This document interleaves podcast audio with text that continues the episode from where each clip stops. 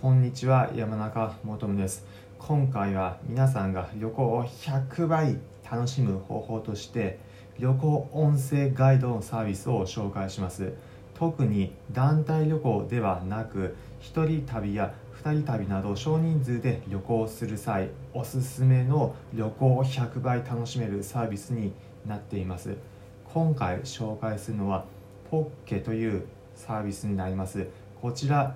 携帯上のアプリになっていてどんなサービスなのかというと主要な観光地の音声ガイドを聞けるというサービスになっています。皆さん旅行先行った時なのに事前にその観光スポット情報を調べるのはもちろん現地に行った時などにも掲示板見たりだったりとかどんな歴史があるのか興味持ったことあるでしょうか？皆さん大体一度はそんな経験あるかと思います。そんな時このサービス便利なんです。団体旅行で行った際などは観光ガイドの方が一緒についてきてくれて例えば皆さん東京タワー行った時団体旅行ならこの東京タワー何年に建てられました？そしてどんな苦労が建設時にはあったのか？高さ何メートルでというようなことをツアーのガイドの方が紹介してくれると思います。ただ1人旅だったり2人など少人数の際費用的にもそんなガイドの方と一緒に巡るのなかなか難しいかと思います。そんな時この音声サービスだと気軽にその観光スポットの情報など行きながら現地でいろいろとガイドしてくれるんです。例えるならばポータブル観光ガイドという感じです。一つ皆さん例えば勉強する時独学もいいんですが塾などに行く機会もあるかと思います。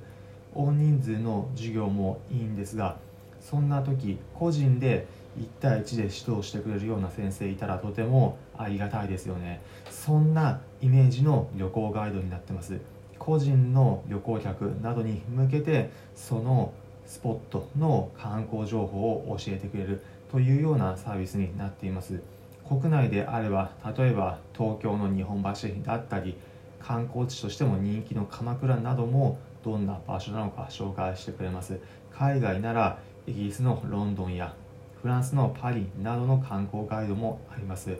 一つ一つのネタになっていてエピソードをダウンロードして聞くという形式になっています。